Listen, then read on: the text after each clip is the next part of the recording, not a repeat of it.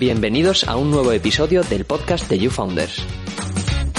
Un espacio donde hablaremos del ecosistema emprendedor y de cómo lanzar tu startup al éxito.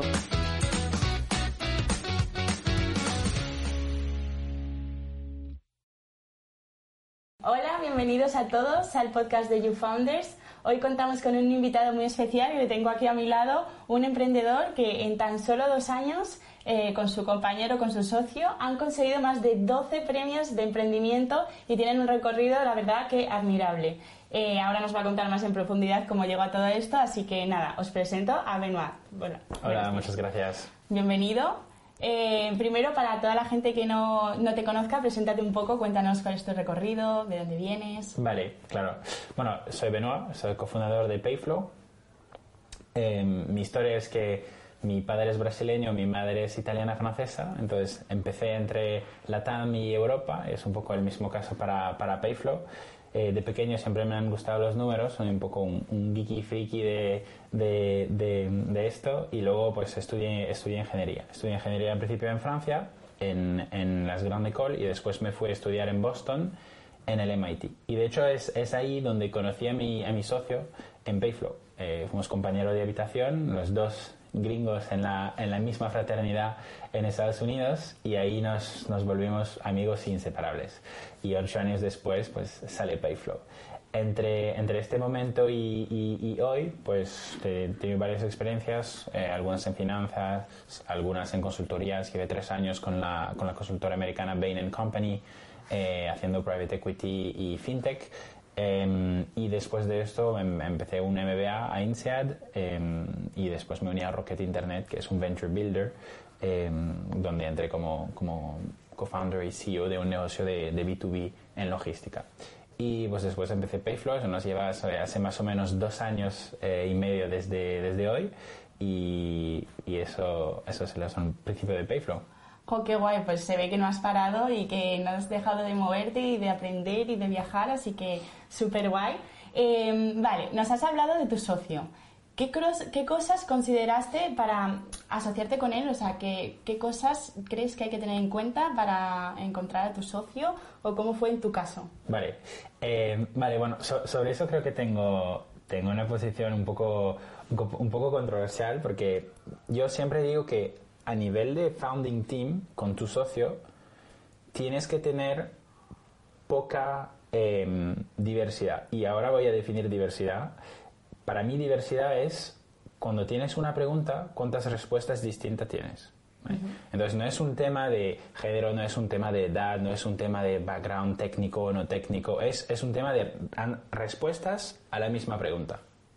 Entonces yo pienso realmente que necesitas con, el equipo fundador tener una coherencia y tener una que las, grandes decisiones sean obvias, ¿no? Entonces, como eso es muy, muy importante para el equipo fundador. Eso para mí es el, capital. Luego, obviamente, con, con, el, con, el resto del equipo, con el middle management, con, con la gente muy senior, con, el, con todo el leadership, necesitas muchísima diversidad. Necesitas muchísimas respuestas a la misma pregunta. Y eso es lo que hace pues, que la empresa puede crecer, que puedes tener una, una riqueza de, de, contribuciones entre la gente, pero en el equipo fundador realmente pienso que es importante tener gente em, pues, similares en las maneras de, de pensar. ¿no? Entonces, con, con, con, Avi pues, es el caso. Nos, nos conocíamos, tenemos en, en papel dos perfiles muy iguales, o sea, ambos ingenieros, ambos MIT, ambos muy internacionales, eh, ambos consultores, o sea, él, estuvo en BSG cuando yo estuve en Bain,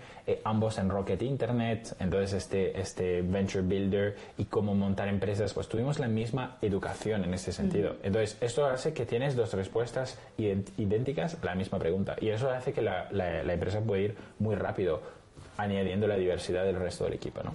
Entonces, como para mí eso era el, el, el, punto principal, te diría que también, obviamente es importante que a nivel personal, eh, pues sientes bien la persona. O sea, yo, por ejemplo, no hubiera montado un negocio con un desconocido o con alguien donde, o sea, sé que, o sea, no he visto la persona en, en varios eh, en, en- en- en diferentes contextos, ¿no? O sea, tienes, tienes que saber que, o sea, qué pasa cuando las cosas van a ser difíciles, qué pasa cuando, cuando las cosas van demasiado bien, qué podría hacer la persona, va a querer salir, va a querer, entonces como tienes que estar súper, súper lineado y eso, para mí, tener ocho años de historia con Avi, pues era, era súper importante porque ya sabía que este riesgo, el, el co-founder risk, ¿no? el riesgo de no tener a alguien eh, que, el equipo no, no, no sigue bien, eh, es, un, es un riesgo enorme. O sea, no sé cuál es el porcentaje de startups que fallan eh, a early stage por, por no tener un equipo fundador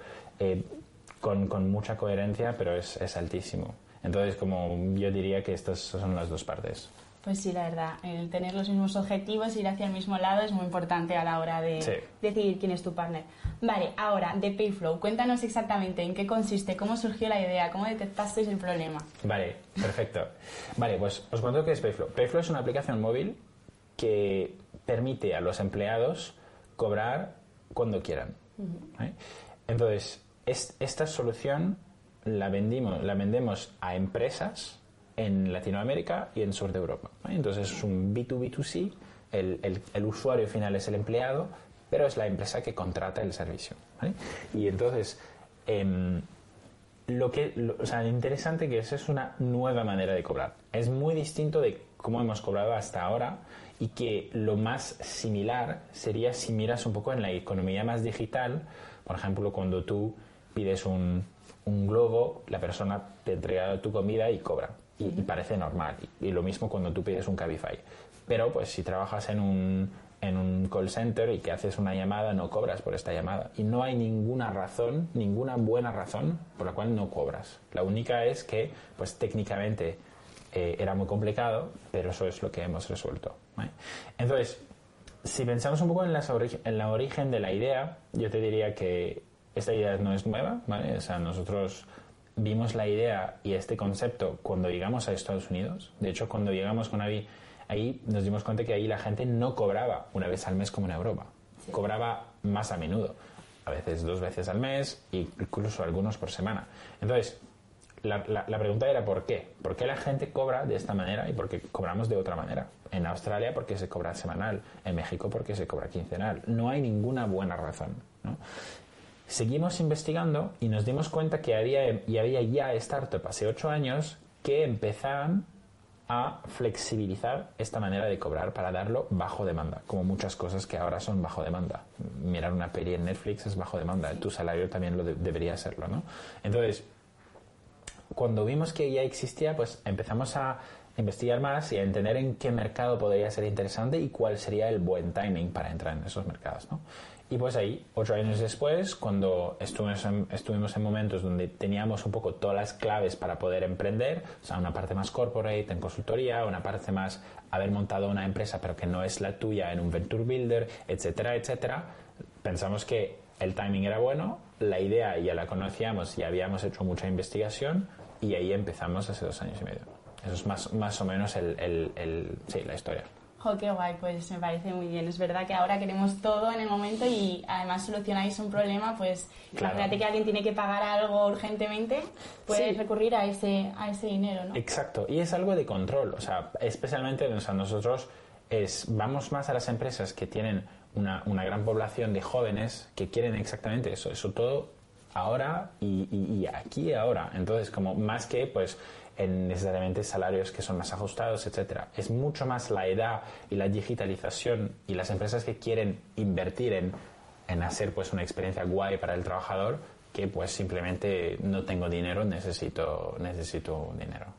Vale, eh, y me has contado que esto surgió hace dos años en plena pandemia, entonces, ¿cómo afectó esto? Sí, bueno, nos- eh, era, un- era, una, era una cuestión de timing. O sea, nosotros miramos el primer mercado, que es el mercado español, como si fuese un- una expansión en un nuevo mercado. Entonces, como miramos tamaño de mercado, crecimiento de mercado, entorno competitivo, em, barreras de entradas, de salida, y pues acabamos de pensar que eh, España es un buen mercado para empezar. Eh, y también la pandemia acelerará a la adopción del, del producto está muy claro y lo decimos por esta, por esta razón eh, porque una gran dependencia del producto es con sistemas, con proveedores de nómina ¿vale? Y entonces tienes dos categorías, una que es más en la nube, que es más digital, donde te puedes enchufar más fácilmente, y una que se llama on-premise, que es básicamente pues físicamente, ¿no? Entonces como obviamente la pandemia acelera la parte de la nube, porque la gente ya no puede ir a la oficina, entonces no puede tener en su ordenador todas las nóminas hechas, entonces nosotros pues podemos ahí ver una gran oportunidad para poder acelerar la adopción del producto. Pues muy bien. Vale, entonces al final es una idea que no era, o sea, que ya existía, pero os supisteis diferenciar o hacerla más rápida, que es como la clave que ha hecho que Payflow crezca tan rápido. Sí, como es, es, esa es la parte interesante. Al final, la diferencia entre Payflow y los competidores es la atracción, son los números. Entonces, como si, si a- al principio nosotros venimos de Rocket, Rocket es, son conocidos por copiar. Entonces no, o sea, no tenemos ningún problema en decir que al principio era una copia. Entonces como copiamos desde cero todo lo que existía, las mejores cosas y luego las que no funcionaban pues no las seguimos copiando y fuimos adaptando. Entonces eso era realmente como empezamos. Em, en España existían muy pocas soluciones. Nosotros buscábamos mercados donde ya había algunos competidores, creo que habían cinco o seis competidores, eh, pero donde vimos oportunidad de volvernos el número uno. Y entonces como siempre nos gusta mercados competitivos, entonces como eso es muy importante, eh, nosotros no en- al, entrar en un nuevo mercado, nunca entramos en un mercado si hay menos de tres competidores. Entonces, como para nosotros es necesario que haya competencia, porque si no, tienes que enseñar un problema para enseñar una solución. Es muy poco capital efficient, básicamente. Pierdes mucho dinero en educar un mercado. ¿Eh? Y si tampoco, bueno, también al extremo, eh, por ejemplo, un mercado como México, con 17 competidores, pues no entras porque tampoco es, es muy capital efficient porque gastas mucho dinero en competir contra, contra, contra mucho- muchos competidores, básicamente, ¿no? Entonces, como tienes que encontrar este equilibrio, ¿no? Entonces, luego, a nivel de diferenciación, pues nosotros, nosotros cuando lanzamos este, este producto, em, nos dimos cuenta que había dos categorías, que había el- lo que se llama ahora, esta- la, gran categoría se llama Earn Wage Access, que es el salario bajo demanda, ¿vale? Y dentro de esta categoría tienes dos. Tienes este producto vendido como un micropréstamo, ¿vale? Y este producto vendido como un beneficio. Y esto tiene muchísimas consecuencias en, en todo tu negocio. Tiene consecuencia en tu, en tu product roadmap, en qué, qué, qué van a ser las funcionalidades que vas a desarrollar. Tienes, tienes una consecuencia en tu uso de capital, en tu, básicamente, tus, tus métricas operacionales, tu manera de vender. tienes muchísimas consecuencias en esto. Nosotros apostamos desde el principio para la categoría que era un poco menos popular, eh, creo que ahora tienes algo como 140 competidores en el mundo, que es el modelo más copiado del mundo. eh, eh, y de los 140, más de 100 lo hacen como un micropréstamo. Nosotros apostamos por el beneficio y ahora somos el mayor del mundo en esta categoría.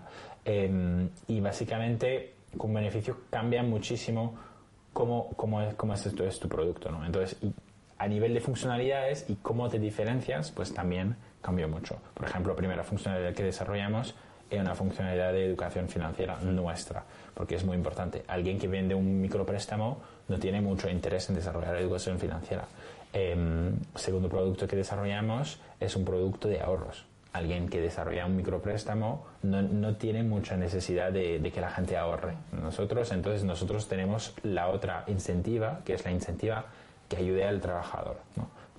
Entonces, como lanzamos esos dos productos y viendo un poco que había un mercado de beneficios eh, para nuestra, nuestra categoría, pues fuimos buscando cuáles son los otros beneficios muy populares. ¿no? Y acabamos, eh, bueno, y nos, dimos cuenta que retribución flexible era un, un beneficio muy popular que tenía un potencial enorme eh, y entonces desarrollamos FlexFlow, que es la tarjeta de Payflow básicamente, que te permite pagar directamente desde tu salario en pues comida, transporte, etcétera. Entonces como ya no tienes los tickets restaurant de, de Enred, de Sodexo, etcétera, pero tienes todo integrado en la misma aplicación, ¿no? Y es la única plataforma en el mundo que tiene estos dos productos, que son los dos productos más populares a nivel de beneficios, integrados en la misma plataforma. O sea, así es el principal diferenciador, porque la- las empresas no quieren tener varios proveedores, no quieren tener varios procesos, etcétera, y tenemos, tenemos absolutamente todo. Muy guay, muy bien. pues al final una idea que ya estaba, la supisteis adaptar y crecer con Sí. ella, así que a veces, como decimos en YouFounders, lo importante es los emprendedores Sí. y el adaptarlo que en sí la idea. Eh, vale, eh, también te quería preguntar, bueno, ¿qué cosas piensas tú que hay que tener en cuenta antes de lanzarse a emprender o qué cosas necesitas saber, en qué te necesitas formar? Eh, bueno, creo que hay. Uno, hay que, hay que entender qué categoría de startup o de, de- empresas quieres montar, ¿no? Eh, si quieres montar algo que va a ser venture backed o algo que va a ser, pues, que puede crecer solo, ¿no? Entonces, eso ya es muy diferente porque es el tipo de perfil, el tipo de, el nivel de intensidad y el y todo cambia mucho, ¿no? Entonces, como si vas a ir a por rondas de financiación de venture capital, si vas a ir, eso, eso es una es otra categoría. Em, si quieres hacer un negocio que desde el día uno es muy rentable, es un negocio que al, que al principio parece más, más tradicional, pero que lo haces como si fuese una startup, pues también necesitas pues skills distintos, ¿no? Entonces yo te diría que eh, para la parte de venture backed, ahí también te diría que hay como dos familias. Hay las que son muy, muy, muy eh, hard tech, que por ejemplo podrían ser eh, o sea, inteligencia artificial, que podrían ser eh, biotecnología. Entonces, como esto obviamente necesitas a, tener este conocimiento o por lo menos tener un socio que tiene este conocimiento. Entonces, como esto hay, hay muchas startups que intentan hacer estos modelos, pero que a nivel técnico no son suficientemente avanzados, entonces eso es una razón muy grande de, de- de fallo, porque o sea, es, es obviamente muy complicado. Y eso es una manera diferente de levantar, es una manera diferente de hacer muchas cosas. Entonces, como haces algo que es más hard tech, o, o- o- o- algo que pues es me- ahí donde hay menos tech, donde es más tech enable, donde es más eh, usas tecnología para resolver un pain, resolver un producto, pero que pero que básicamente es, es un, es un negocio fuera de inteligencia artificial, biotecnología. ¿no?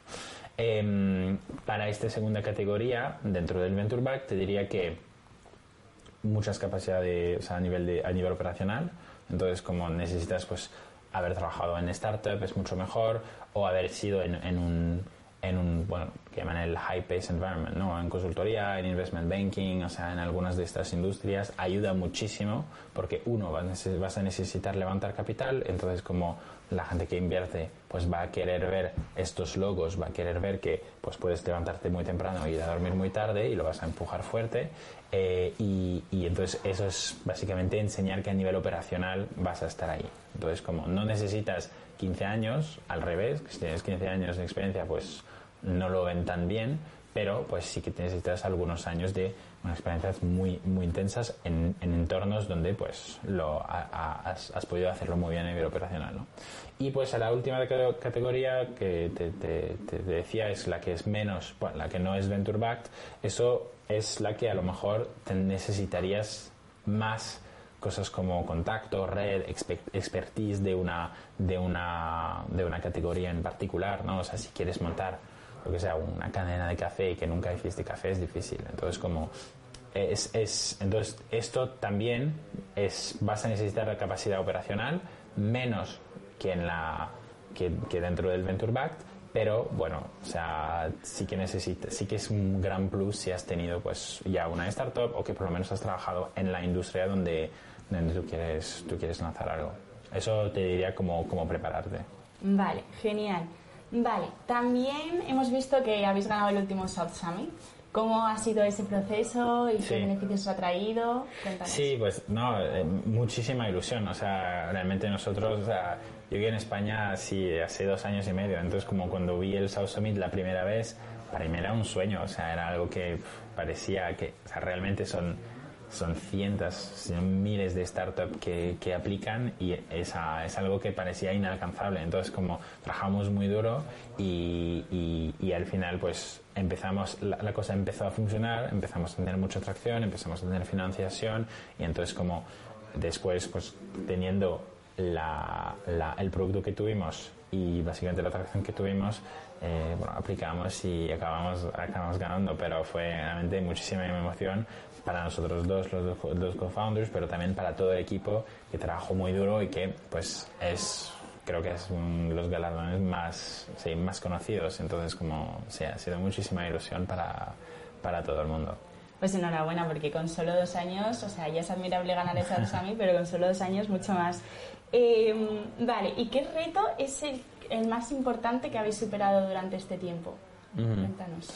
Vale, em, creo que hay, hay varios. Em, en, si, si pongo tres categorías, te diría que uno es eh, a nivel de producto. Uh tech es difícil y entonces como tener encontrar un, un, producto que funcione que la gente use y que realmente o sea es, es mejor que la competencia no es no es fácil siempre tienes que innovar siempre tienes que hablar con tus usuarios también piensas que nosotros venimos de, de un venture builder que no es conocido por ser muy product first no entonces como nosotros, para nosotros el producto al principio era copiar lo que existe. Entonces, como tuvimos que realmente cambiar muchísimo nuestro punto de vista para tener algo que realmente tenga sentido para el usuario final. Y eso creo que una, lo que nos ayudó muchísimo en este reto fue cuando entramos en Y Combinator, porque ahí cuando entras en YC, que es uno de los primeros aceleradores del mundo,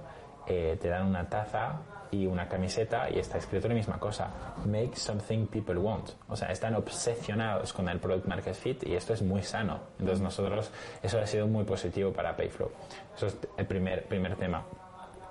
Eh, te diría, segundo tema, eh, equipo. O sea, al principio obviamente para cualquier startup reclutar es difícil. Eh, especialmente cuando pues no, no, tienes nombre, no tienes la gente. Ahora es mucho más fácil, obviamente, porque bueno, las cosas estén funcionando, pero al principio pues sí que es un, es un reto contratar gente buena, eh, contratar gente que básicamente va a querer desarrollar en la empresa, que cree en la misión. Entonces, como eso siempre es un reto y, y al final es o sea, un, un buen CEO, un buen, un buen founder, es alguien que que es un, buen director de recursos humanos. O sea, es, nosotros vendemos a recursos humanos, hablamos con recursos humanos todos los días, pero eso lo, digo siempre porque es verdad que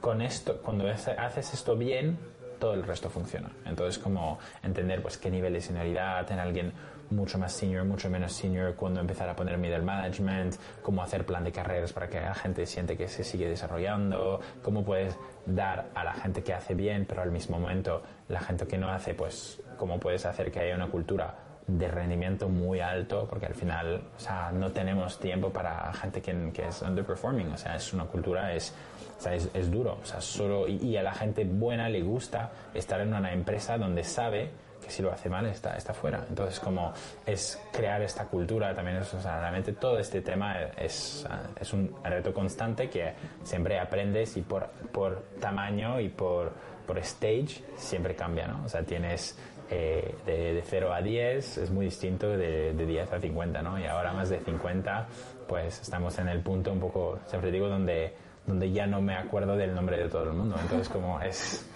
es, o sea, todavía no ha pasado, pero, pero sé que pasará de 50 a 100.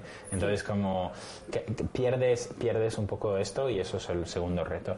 Tercer reto te diría, eh, bueno, fundraising ha sido, ha sido siempre, o sea, por nosotros, por suerte, siempre ha sido fácil en el sentido de que hemos tenido muchísimo más demanda de lo que cada vez hemos, hemos querido levantar, eh, pero, pero te diría que organizar este levantamiento siempre, siempre es un reto, ¿no? O sea, qué inversores eh, tener para que traigan más valor al, al, al cap table, cuál, cuál inversor pues tienes que, por ejemplo, nosotros levantamos y deuda y equity, o sea, inversores en deuda es un proceso muy distinto, entonces como, y era la primera vez, o sea, aunque a nivel de startup habíamos hecho dos o tres, pero bueno, una fue sin levantar, entonces como sería más de la última categoría que hablé al principio, que no tiene nada que ver montar una startup sin levantar.